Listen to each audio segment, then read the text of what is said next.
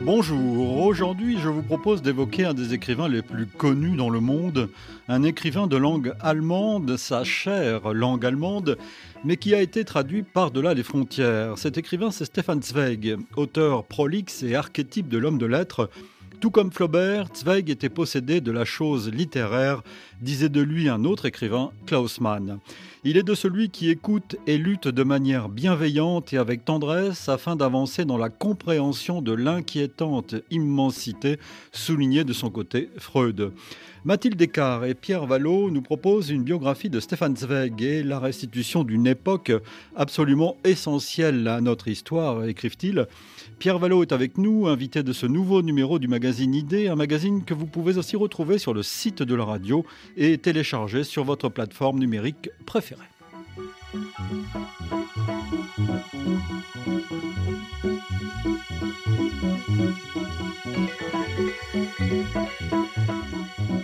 Bonjour Pierre Vallot. Bonjour. Merci d'être à ce micro. Je salue euh, un historien qui a aussi été journaliste et a travaillé pour la maison.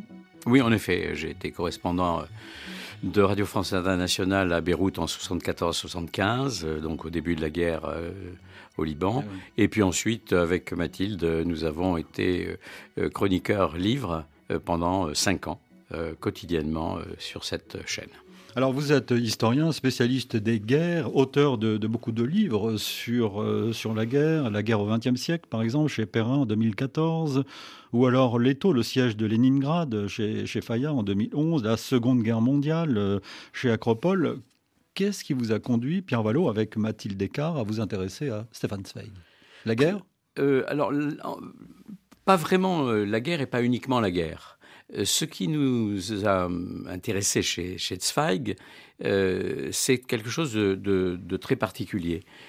Précisément, nous avons pendant euh, un certain nombre d'années écrit des livres qui portaient soit sur les guerres du premier XXe siècle, la première et la seconde guerre mondiale, et y compris les guerres de ce qu'on a appelé l'entre-deux-guerres, abusivement, puisqu'il n'y avait que des guerres, et d'autre part les événements ou, les réalisations idéologiques euh, qui sont nées en partie de ces guerres, c'est-à-dire ce qu'on appelait, euh, pour aller vite, les totalitarismes, aussi bien euh, le stalinisme que le nazisme et le fascisme.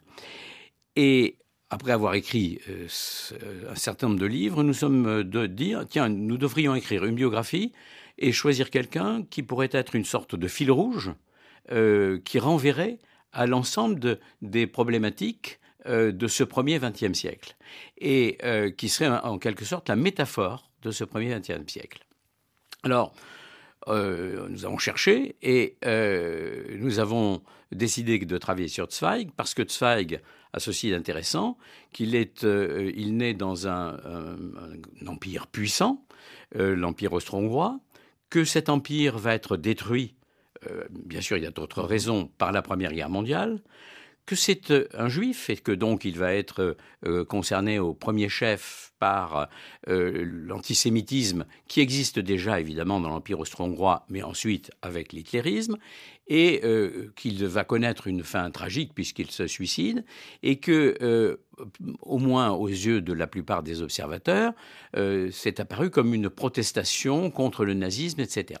Et donc ça, ce sont les, prémices, si vous voulez, de, notre réflexion. Et puis, euh, nous avons décidé, euh, d'un point de vue méthodologique, de ne pas nous appuyer sur son autobiographie qu'il écrit à la veille de ce suicide, tout simplement parce que nous avons pensé que c'était une reconstitution a posteriori et que euh, on devait euh, essayer de le faire à partir d'autres documents. Alors ça, c'est important de, le signaler, euh, Pierre Vallot, parce que nous allons entendre plusieurs extraits justement du monde d'hier, et les réserves que vous avez faites à l'instant sont, sont, importantes, parce que c'est un texte, Le monde d'hier, qu'il a écrit avant sa mort, qui, sans notes, sans documents, uniquement de mémoire, en, se mettant, mais c'est la règle du jeu en quelque sorte, en valeur, en oubliant certaines choses. Alors, c'est pas nécessairement en se mettant en valeur. Euh, vous savez, c'est un livre déjà ancien, mais malheureusement pas, suffisamment lu. Euh, le livre de Jean Starowinski, mhm. euh, ah La transparence et l'obstacle sur Rousseau, nous, nous dit tout ce qu'il faut avoir comme prévention à l'égard de l'autobiographie. Il n'y a pas seulement le fait de vouloir faire sa propre promotion, mais il y a des, oublis inconscients, il y a des réinterprétations, et il y a une tentation qu'a tout historien, mais a fortiori lorsqu'on est l'historien de sa propre histoire, de, de rationaliser a posteriori quelque chose de donner un sens et donner un sens qui, n'en a pas forcément. Euh, bien sûr. Alors Pierre euh, Vallot, on va donc euh, écouter, nous allons donc écouter des extraits du monde d'hier. Vous l'avez dit, Stéphane Zweig est né à Vienne en 1881 précisément. Il est mort à Petropolis, au Brésil. Il s'est suicidé en 1942. il faut d'abord parler de la Vienne de son enfance. Et je vous propose d'écouter un premier extrait euh, du Monde d'hier euh, sur Vienne euh, à l'époque, extrait lu par Guy Chapelier. Il n'y avait guère de ville en Europe où l'aspiration à la culture fut plus passionnée qu'à Vienne. C'est justement parce que, depuis des siècles, la monarchie, l'Autriche, n'avait plus fait valoir d'ambition politique ni connu de succès particulier dans ses entreprises militaires, que l'orgueil patriotique s'y était le plus fortement reporté sur le désir de conquérir la suprématie artistique. L'empire des Habsbourg, qui avait dominé l'Europe, avait vu depuis longtemps se détacher de lui ses provinces les plus importantes et les plus prospères, allemandes et italiennes, flamandes et wallonnes. La capitale était restée intacte dans son ancienne splendeur, asile de la cour, conservatrice d'une tradition millénaire. Accueillante et douée d'un sens particulier de la réceptivité, cette cité attira à elle les forces les plus disparates. Elle les détendit, les assouplit, les apaisa.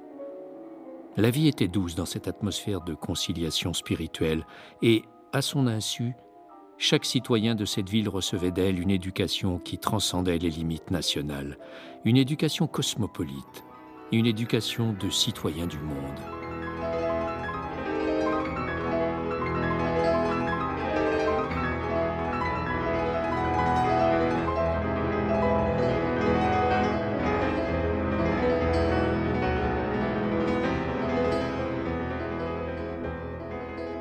Pierre Vallot, parlons de l'enfance de Stéphane Zweig, une enfance euh, dorée ou en or?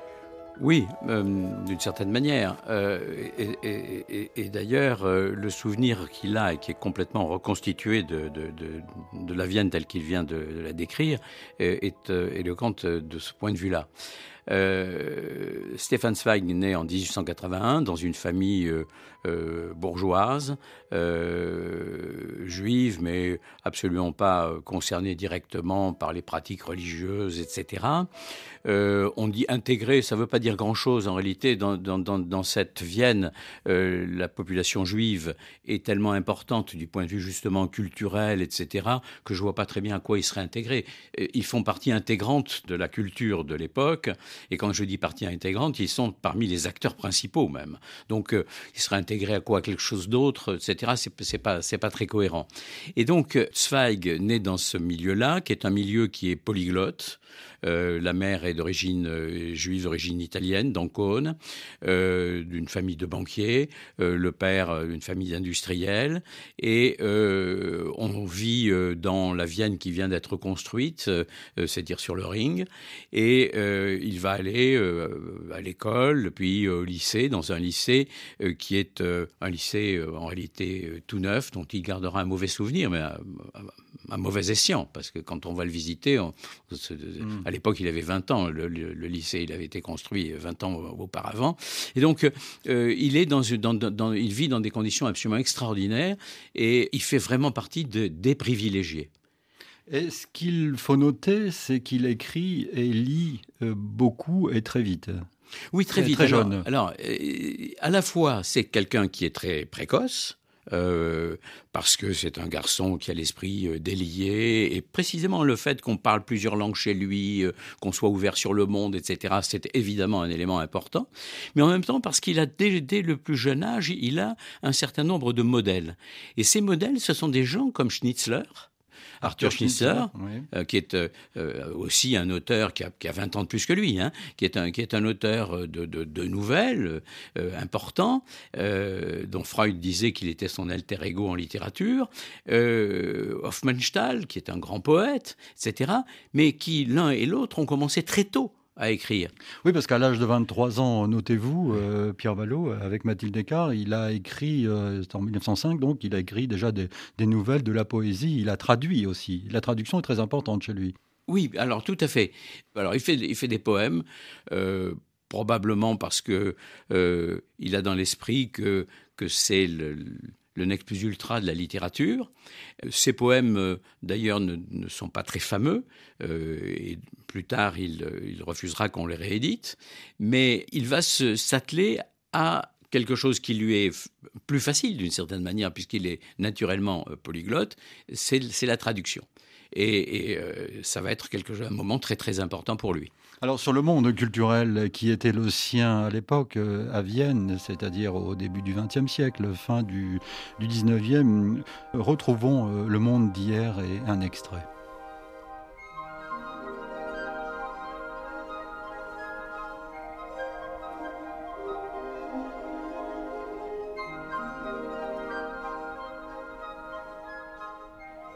La jeunesse découvre ses poètes parce qu'elle veut les découvrir. Or, c'est à Vienne, justement, que vivait l'esprit le plus vigilant de la jeune génération allemande, Hermann Bahr, qui se battait furieusement, en vrai bretteur spirituel, pour tout ce qui venait et advenait de plus neuf. Grâce à son aide, s'ouvrit à Vienne la sécession qui, à l'effarement de la vieille école, exposa les impressionnistes et les pointillistes de Paris, Munch le norvégien, Rops le Belge, Grunewald, Le Gréco et Goya. On apprenait soudain une folle façon de voir, et en même temps, en musique, grâce à Moussorgsky, à Debussy, Strauss et Schoenberg, des rythmes et des timbres nouveaux. Le réalisme faisait irruption dans la littérature avec Zola, Strindberg et Hauptmann. Le démonisme slave avec Dostoïevski une sublimation et un raffinement du verbe poétique jusqu'alors inconnu avec Verlaine, Rimbaud, Mallarmé. Nietzsche révolutionnait la philosophie. Une architecture plus audacieuse et plus libre proclamait, au lieu de la surcharge classique, les vertus de la construction fonctionnelle sans ornement. Soudain, le vieil ordre confortable était troublé. Ces normes du beau esthétique, Hans Lick, qui jusque-là passaient pour infaillibles, étaient remises en question. Et tandis que les critiques officielles de nos journaux bourgeois sérieux s'effrayaient des expériences souvent téméraires et cherchaient à endiguer le flot irrésistible en lui jetant l'anathème aux cris de décadence ou d'anarchisme, nous, les jeunes, nous nous précipitions avec enthousiasme dans son déferlement où il écumait le plus sauvagement. Nous avions le sentiment qu'une époque se levait pour nous, notre époque, où notre jeunesse allait enfin conquérir ses droits. Ainsi, notre quête passionnée, notre recherche turbulente prenait tout à coup un sens. Nous, les jeunes, sur nos bancs d'école, pouvions participer à ces combats furieux et souvent enragés pour l'art nouveau.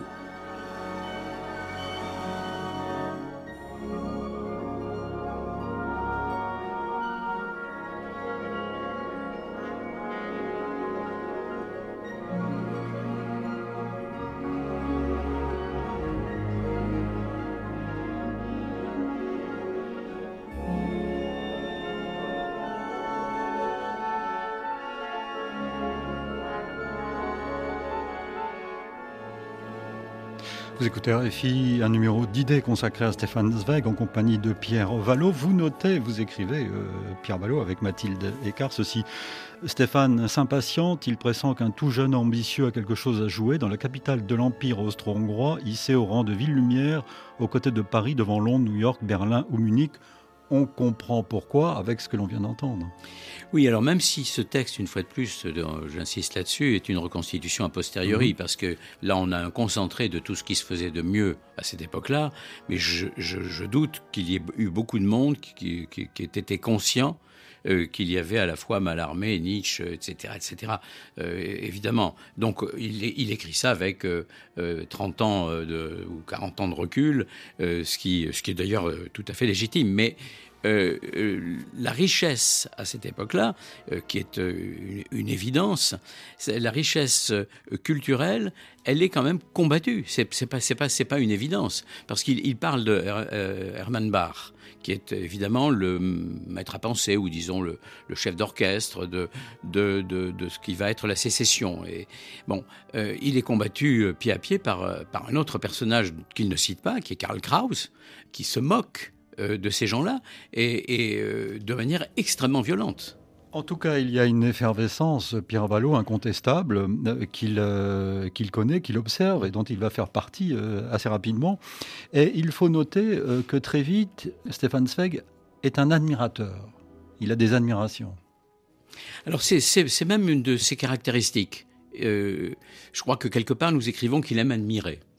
et en effet, il, va, dans ses traductions, il découvre Verlaine, il devient euh, amoureux de Verlaine. Et puis, euh, il va y avoir un certain nombre de gens comme ça qu'il va rencontrer. Par exemple, euh, Verhaeren. Alors ça, c'est une rencontre très importante. Émile Verhaeren, le grand poète belge, pour lequel il va avoir une admiration folle. Il va traduire ses œuvres en allemand, il va les faire circuler. ça, c'est une, une admiration notable, à la fois intellectuelle, artistique. Alors, elle, est d'abord artistique, tout simplement parce qu'il le découvre par, par des textes. Euh, il ne le connaît pas tout de suite. Euh, il est euh, tout à fait fasciné et euh, comme il va le faire, et ça va, il, va, il a déjà un peu l'habitude, très jeune, il, il, entretient des relations épistolaires avec euh, tous les gens qui, euh, euh dont il a l'adresse, euh, et il va le faire avec Vera Eren. Ce n'est qu'un peu plus tard qu'il le rencontrera en Belgique de manière inopinée, mais évidemment, il admire Vera Eren. Euh, on verra pourquoi tout à l'heure, euh, parce que c'est pas aussi aussi clair, aussi net que ça. Euh, mais et, il va se faire son agent littéraire en Allemagne et en Autriche.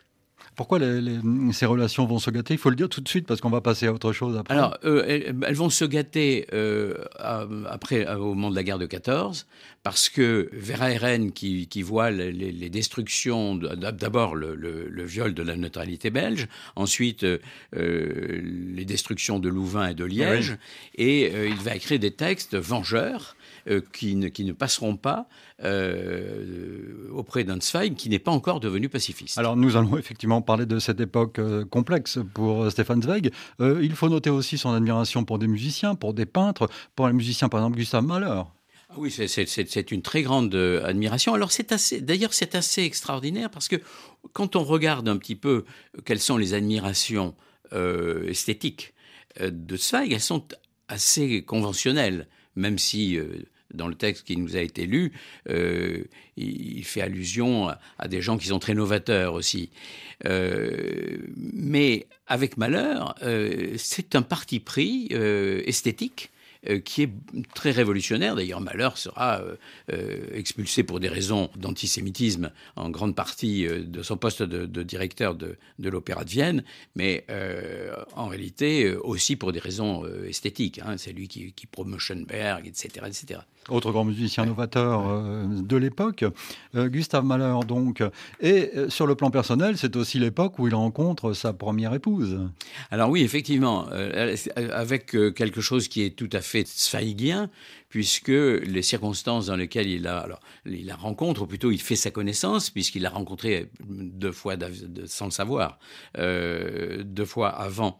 Euh, de la rencontrer véritablement, euh, en conscience, si j'ose dire, puisqu'il reçoit une lettre d'une inconnue, qui, euh, qui est donc la dénommée Frédéric, qui lui dit écoutez, je, je, je, vous admire, euh, vous ne me connaissez pas, euh, et j'aimerais vous connaître. Et elle, elle fait allusion au fait, justement, aux fois où ils se sont rencontrés. Et dans la deuxième lettre, comme, comme la première lettre est anonyme, la seconde, elle est toujours, est toujours anonyme, elle lui demande, vous vous posez la question de savoir si c'est madame et elle répond oui, c'est madame. Et euh, on imagine à cette époque-là ce que ça voulait dire, assumer absolument euh, euh, l'adultère, et c'est très excitant pour Zweig. Ah, vous dites que c'est un, un, couple moderne, leurs relations vont être houleuses, hein, agitées en tout cas. Ben, C'est-à-dire que je, je, je, venais, je viens de dire que Zweig est un, est un sensuel. Alors je ne sais pas si vraiment c'est un sensuel, mais c'est un sexuellement c'est un goulu. Euh, c'est quelqu'un quelqu'un qui, euh, qui, est sans arrêt en chasse. Euh, le Prater, par exemple, le grand euh, parc euh, bien connu de Vienne, est un de ces lieux de, de, recherche, de rencontre. et régulièrement, dans son journal, il met des petites allusions au fait que ça s'est passé vite, que ça s'est passé bien, que c'était décevant, qu'il a, qu'il a fait preuve de, de performances remarquables. il se, se, jette de temps en temps des, des fleurs. Et, et cette, cette, cette femme va s'accrocher parce qu'elle est encore, euh, elle n'est pas divorcée. Euh, et, à cette époque-là, euh, il est impossible, évidemment, d'envisager une relation officielle. Donc c'est un homme heureux, installé, qui commence à se faire connaître dans le monde intellectuel de, de Vienne, avec l'importance qu'a Vienne à l'époque. Puis survient la Première Guerre mondiale. Vous voulez ajouter quelque chose? Juste, euh, Heureux, non. Je ne euh, pense pas qu'il soit vraiment heureux, parce que c'est une des constantes de la personnalité de, de Zweig, c'est qu'il est inquiet. C'est un homme inquiet. Et, cette inquiétude, effectivement, va traverser sa vie. On va y en venir d'ailleurs, justement, avec la déclaration de, la guerre, le fameux 28 euh, juin 1914, l'attentat de Sarajevo, l'assassinat de François Ferdinand. Et, mais lui n'a pas perçu tout de suite, c'est d'ailleurs ce qu'il dit dans le monde d'hier, euh, l'importance de cet événement. Alors, dans le monde d'hier, euh, euh, il dit plutôt qu'il a conscience que cet événement est quelque chose de. Mais quand, il apprend, quand il apprend la nouvelle, ah non, sur, ben, il ne peut, pas, peut pas effectivement le nier puisque euh, il est à Baden. Il ne diffère pas un voyage qu'il a prévu en Belgique et où il doit aller voir d'ailleurs son ami Vera Eren. Et il va en Belgique. C'est en Belgique qu'il apprend la déclaration de guerre et il est euh, amené à, rentrer en catastrophe, mais un des derniers, euh, en Autriche, à Vienne, où là, il va voir effectivement la mobilisation générale. Et là, l'homme du monde, l'homme du monde dans tous les sens du terme, l'homme cosmopolite, va se montrer soudain assez nationaliste, assez replié sur les frontières et sur la culture allemande, et il va écrire un, texte, une lettre aux amis de, l'étranger. Vous allez nous en parler dans un instant, mais je vous propose d'écouter un, extrait de, cette lettre euh, qui, qui, date de 1914, il me semble.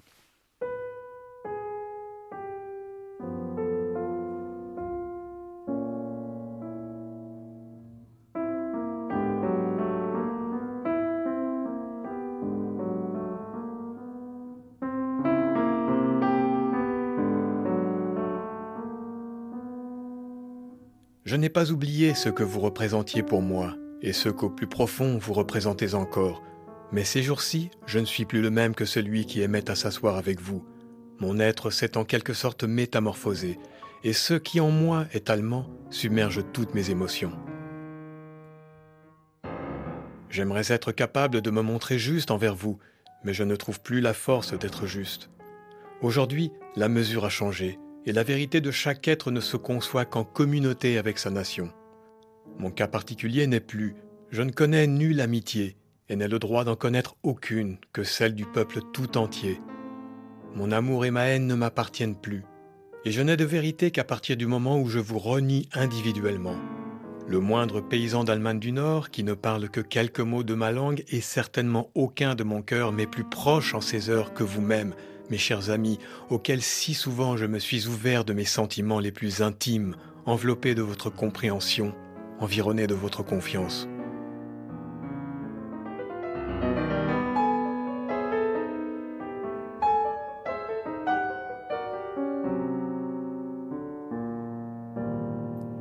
Carvalho, dans votre biographie avec Mathilde Descartes, vous écrivez ceci à cette époque. Hein.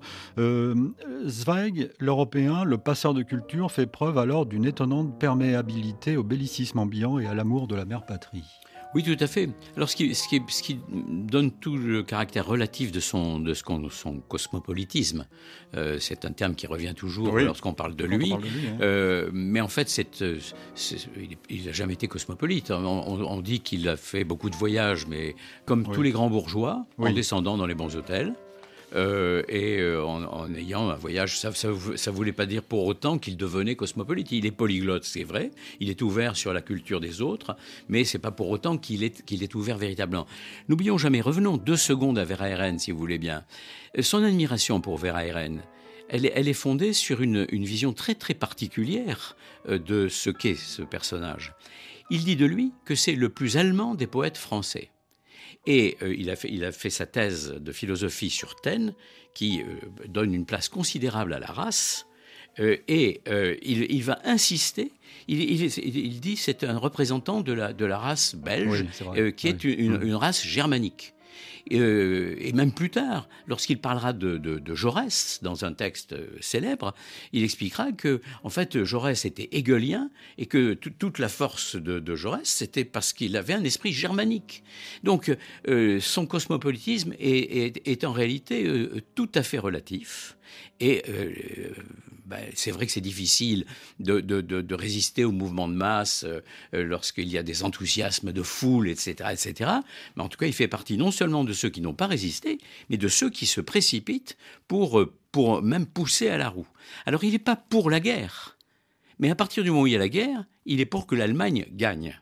Et il a des textes, le texte que vous avez lu là, mais il a des textes à l'égard de la France, par exemple, qui sont des textes vengeurs, où il aimerait être officier pour aller se battre et, en disant qui aime bien châtie bien. Mais enfin, quand même, euh, il y a une certaine manière d'aimer.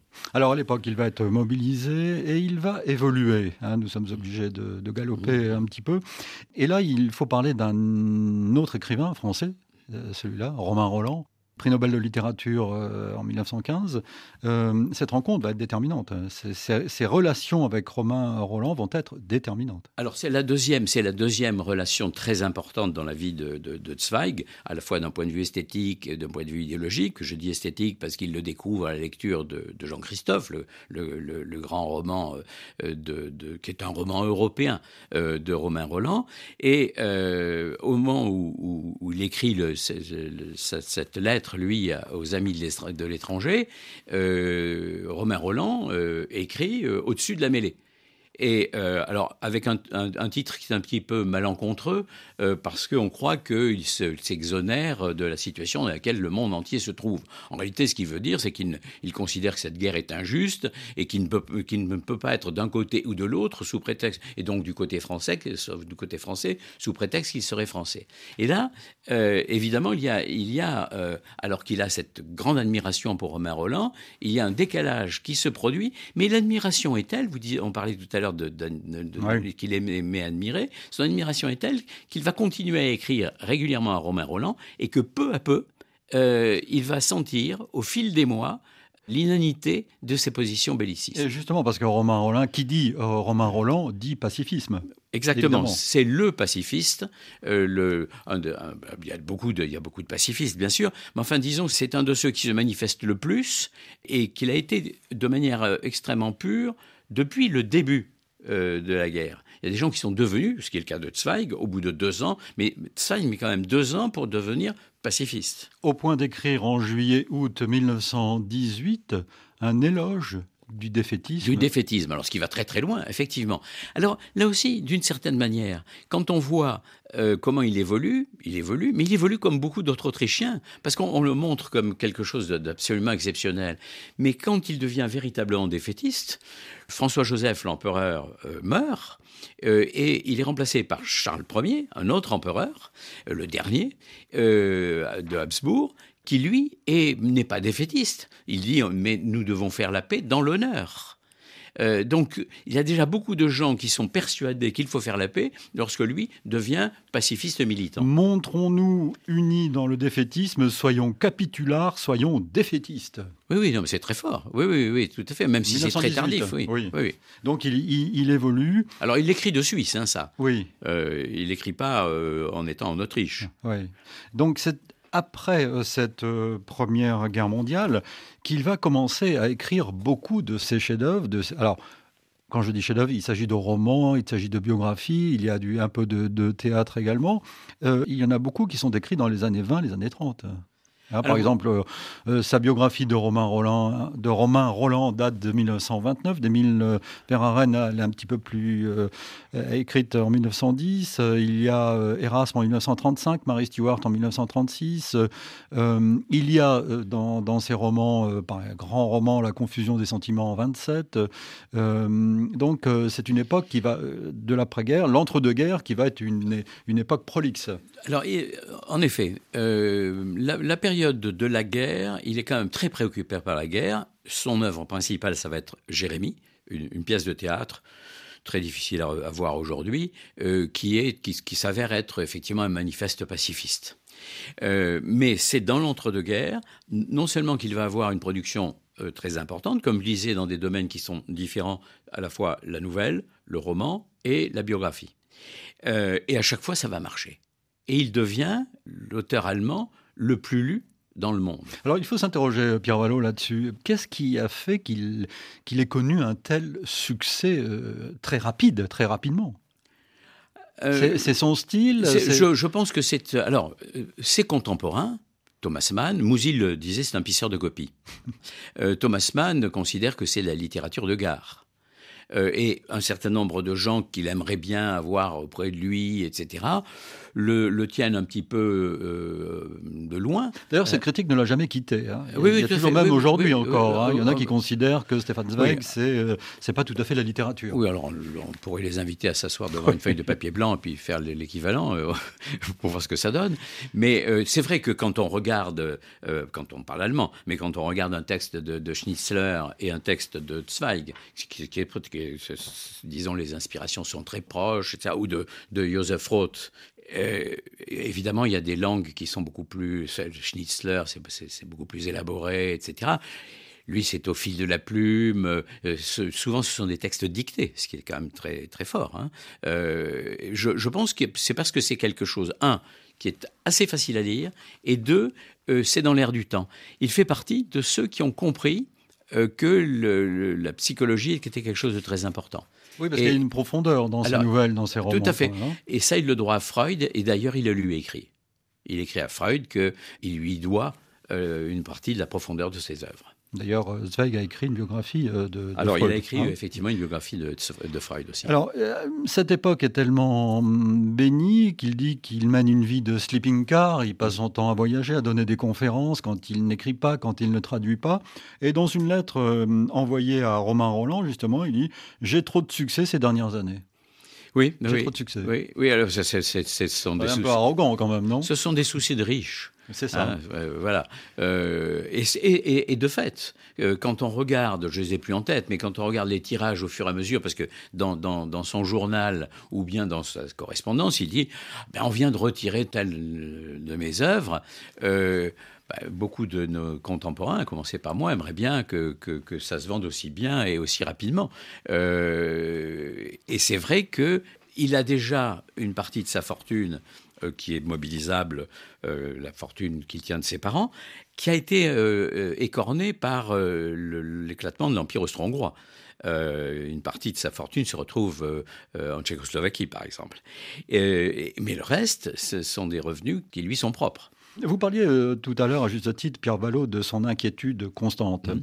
et de ses doutes. Il y en a une qui touche à son identité euh, après la Première Guerre mondiale. Qui est-il Alors, après et même avant.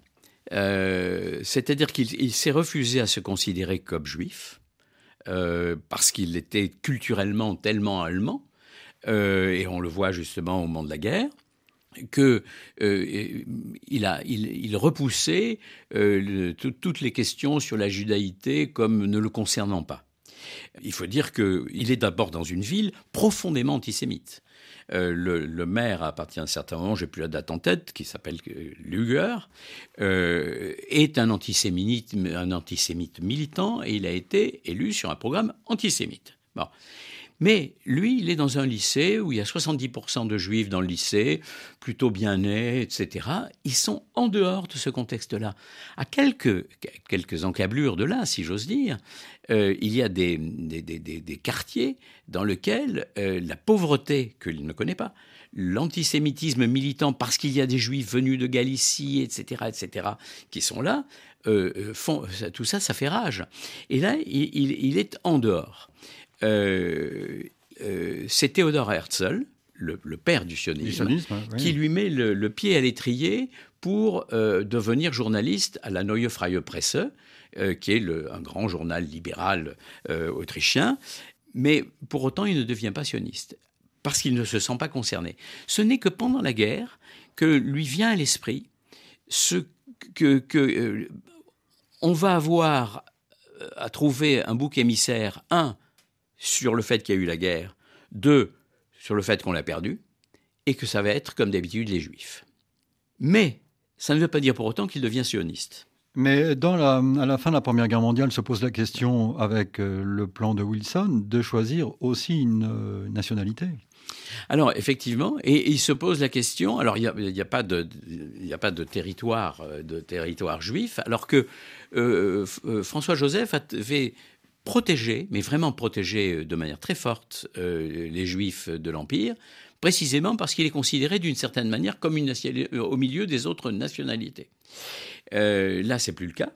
Et il va se retrouver confronté à ce qu'il est vraiment, mais avec en plus de ça une montée en puissance de l'antisémitisme et l'arrivée au pouvoir progressivement euh, des nazis en Allemagne. Écoutez une dernière fois ce qu'il écrit dans Le Monde d'hier euh, à propos de l'Anschluss 1938, l'annexion euh, de l'Autriche par l'Allemagne nazie.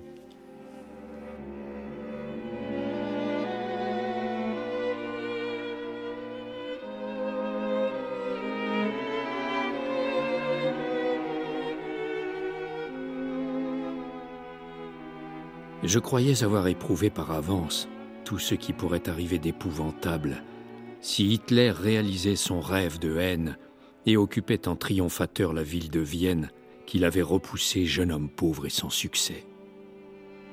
Mais comme mon imagination, comme toute imagination humaine, se révéla hésitante, étroite, pitoyable au regard de l'inhumanité qui se déchaîna ce 13 mars 1938, jour où l'Autriche, et avec elle toute l'Europe, fut livrée en proie à la violence nue. Maintenant, le masque tombait. Les autres États ayant ouvertement montré leur crainte, la brutalité n'avait plus à s'imposer aucune retenue morale. Elle n'usait plus, que comptait l'Angleterre, la France, que comptait le monde, du prétexte des marxistes qu'il fallait éliminer politiquement. Maintenant, on ne se bornait pas à voler et à piller, mais on laissait libre cours à tous les désirs de vengeance privée. Des professeurs d'université étaient forcés de frotter de leurs mains nues le pavé des rues. De pieux vieillards juifs étaient traînés au temple et contraints par de jeunes braillards à faire des génuflexions et à crier en chœur Heil Hitler.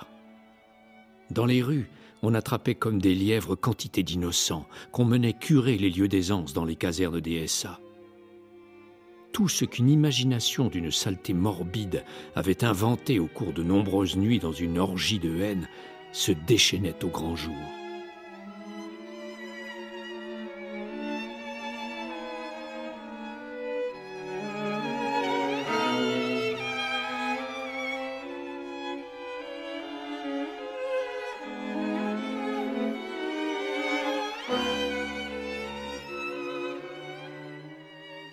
Pierre Vallot, les années 30, euh, euh, et singulièrement à partir de 1938, et évidemment la déclaration de la guerre, euh, vont être fatales pour, pour Stéphane Zweig, qui va d'abord mener une vie d'exilé aux États-Unis, à Londres, par exemple, notamment. Oui, alors, mais avant ça, il faut dire que, donc, d'abord, il, quitte l'Autriche en 1934. Il n'attend pas l'Anschluss. Euh, et c'est euh, parce qu'il est très dérangé par le fait qu'il y a une, montée de l'extrémisme de droite euh, à cette époque-là en Autriche, que évidemment c'est renforcé par ce qui s'est passé en Allemagne, mais en même temps, le texte là donne une mauvaise image de ce qu'il a ressenti sur le moment. Euh, sur le moment, euh, et d'ailleurs Klaus Mann, le fils de Thomas Mann, ne lui reproche, il est persuadé que les, jeunes nazis, euh, lorsqu'ils molestent des gens, bah, c'est une jeunesse qui, qui, s'exprime, etc. c'est vrai qu'il a tendance au début à sous-estimer. Ah, et Klaus Mann lui dit, mais attendez, mais ce n'est pas des jeunes, ce sont des fascistes. Et, et, très longtemps, il, il, minimise les choses. Et deuxièmement, face au, nazisme, euh, il va euh, euh, bien sûr se mettre à l'abri, mais en même temps, il, ne va, pas être parmi ceux qui vont se battre le, plus. Il va y avoir, je viens de citer Klausmann, il va y avoir. Ce qu'Anna Arendt va lui reprocher. Oui, bien sûr, tout, à fait, tout à fait. Mais il y a des gens comme Klausmann, alors c'est une génération plus jeune, qui, Klausmann n'est pas juif, mais il part tout de suite en 1933 en exil, et il est beaucoup plus actif que, que Zweig. Et Zweig va même ne pas participer à la revue d'Isamlung que, que, que, lance Klausmann pour les écrivains en exil, les écrivains, les artistes, etc. etc. Et ça va être un, des éléments essentiels de l'attitude de Zweig pendant, euh, pendant la guerre, euh, jusqu'à son suicide. Il est très en retrait. Il ne veut pas faire de politique, il déteste la politique, et donc il dit, moi, mon combat, il est culturel, il faut que j'écrive. Mais euh, les autres lui disent non, c'est pas suffisant. Alors comme c'est pas suffisant et qu'il a de l'argent parce que c'est un exilé quand même euh, très très nanti, euh, il va aider les autres qui sont partis en catastrophe plus tardivement que lui. Mais en réalité, il faut jamais oublier que Zweig part en 34, qu'il s'installe à Londres, qu'il achète une maison, il achète une maison à Bath, et, et il, il, a un passeport britannique en 1940. Donc c'est un parmi les exilés euh, c'est quelqu'un qui est particulièrement privilégié. Et c'est là, sur le plan privé, qu'il rencontre, euh, ou plus ou moins qu'il vit avec euh, sa seconne épouse. Alors celle qui va devenir sa seconde épouse, sa, secrétaire, qui, ne peut pas travailler sans, secrétaire. Et bon, il se, noue une, une idylle entre les deux. À ce moment-là, il a le sentiment qu'il va pouvoir recommencer une autre vie. Il n'est pas du tout dans, le trend qui, va l'amener au suicide. Il, pense qu'il va recommencer une, nouvelle vie. Mais euh, en fait, euh, ce ne sera pas le cas. Et c'est ainsi qu'il va finir par se réfugier au Brésil et euh, s'installer dans une maison en hauteur à Petropolis pour finalement écrire en proie aux doutes, aux incertitudes. Euh, une biographie de Montaigne, une biographie de Balzac, euh, Le joueur d'échecs, Le monde d'hier, euh, dont on a tant parlé pendant cette émission. On est frappé de voir autant de textes écrits dans ce contexte. Alors tout à fait, il a une sorte de, boulimie d'écriture, alors qui, ressemble à ce qui s'est passé auparavant, mais là c'est très condensé. Alors c'est peut-être on a le sentiment que c'est condensé parce que nous nous savons qu'il y a un terme le 22 février 1942, qui est son suicide.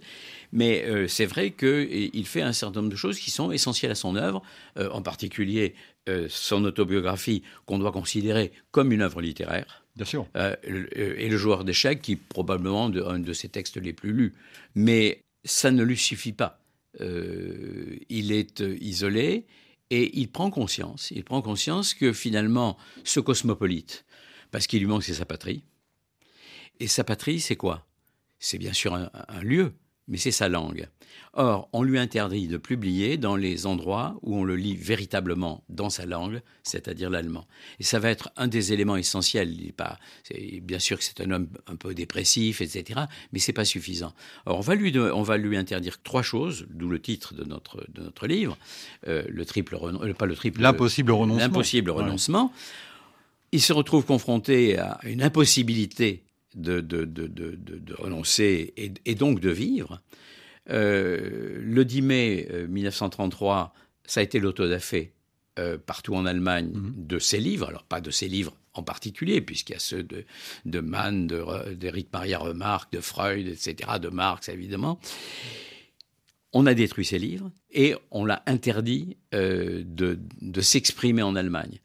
Euh, Strauss, euh, qui lui a demandé un livret pour un de ses opéras, ben cet opéra va être joué très peu. parce que il est interdit parce que Zweig est juif, même si Strauss euh, résiste. Et donc, à ce moment-là, euh, il prend cette conscience-là. La deuxième, on lui interdit tout simplement d'écrire, puisqu'il n'a plus les moyens euh, et il n'a pas sa bibliothèque, c'est quelqu'un qui a toujours été entouré d'un certain nombre de choses. Et troisièmement, on lui interdit d'être juif, tout simplement. Or, son identité, c'est ça, c'est un écrivain allemand juif. Une des dernières euh, personnalités qu'il rencontrera avant son suicide, c'est Bernanos. On en a parlé dans cette émission quand on a parlé de Bernanos. Euh, une rencontre furtive, mais une rencontre euh, quand même. Oui, oui, une, rencontre et probablement importante. En tout cas, Bernanos, lui, pour, pour, lui, ça a été une rencontre. je ne sais pas si elle était importante, mais elle a été étonnante parce que, évidemment, lorsqu'il se suicide, c'est l'incompréhension. la plupart des gens ne comprennent pas pourquoi euh, Zweig, qui avait toute raison de, survivre, en tout cas beaucoup plus que tous les juifs qui étaient euh, traqués ici ou là dans le monde, euh, se suicider, et certains même considèrent qu'il n'avait pas le droit de se suicider. En tout cas, ce qui frappe Pierre Vallot, et vous le restituez fort bien, c'est le luxe de précaution qu'il a, qu'il a pris pour se suicider. Tout ça a été préparé méthodiquement, et il s'est suicidé avec sa seconde, épouse, alors visiblement toute sérénité. Il, dit qu'il est libéré totalement, qu'il n'a jamais été aussi serein quand il écrit à, Frédéric puisqu'il a gardé euh, de très bonnes relations avec sa première femme. Et il fallait, écrit-il dans le mot qu'il a laissé euh, sur la tablette euh, à côté de lui, il fallait à 60 ans des forces exceptionnelles pour tout recommencer à zéro et les miennes sont épuisées par des années d'errance sans patrie, écrit-il. Oui son errance, euh, bien sûr, hein, c'est très, mais enfin c'est quand même une errance toute relative pour euh, ceux qui le concernent.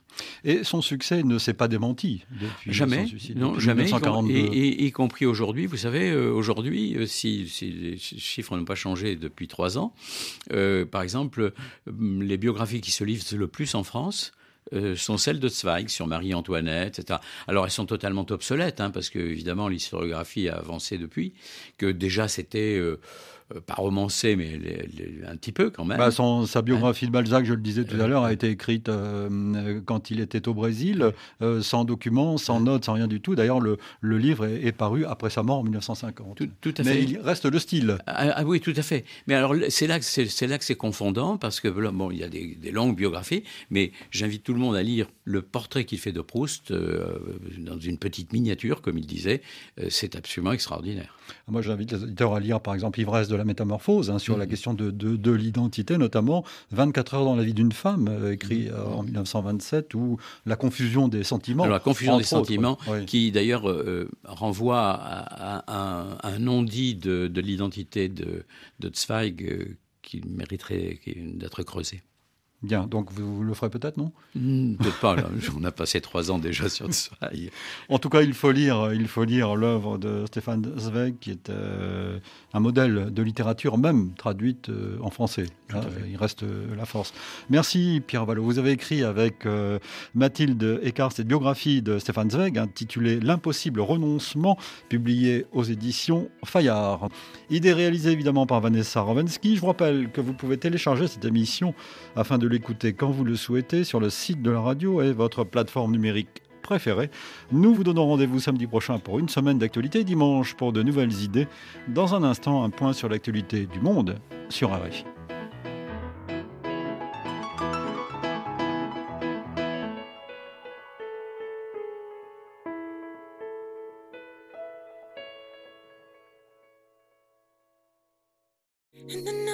RFI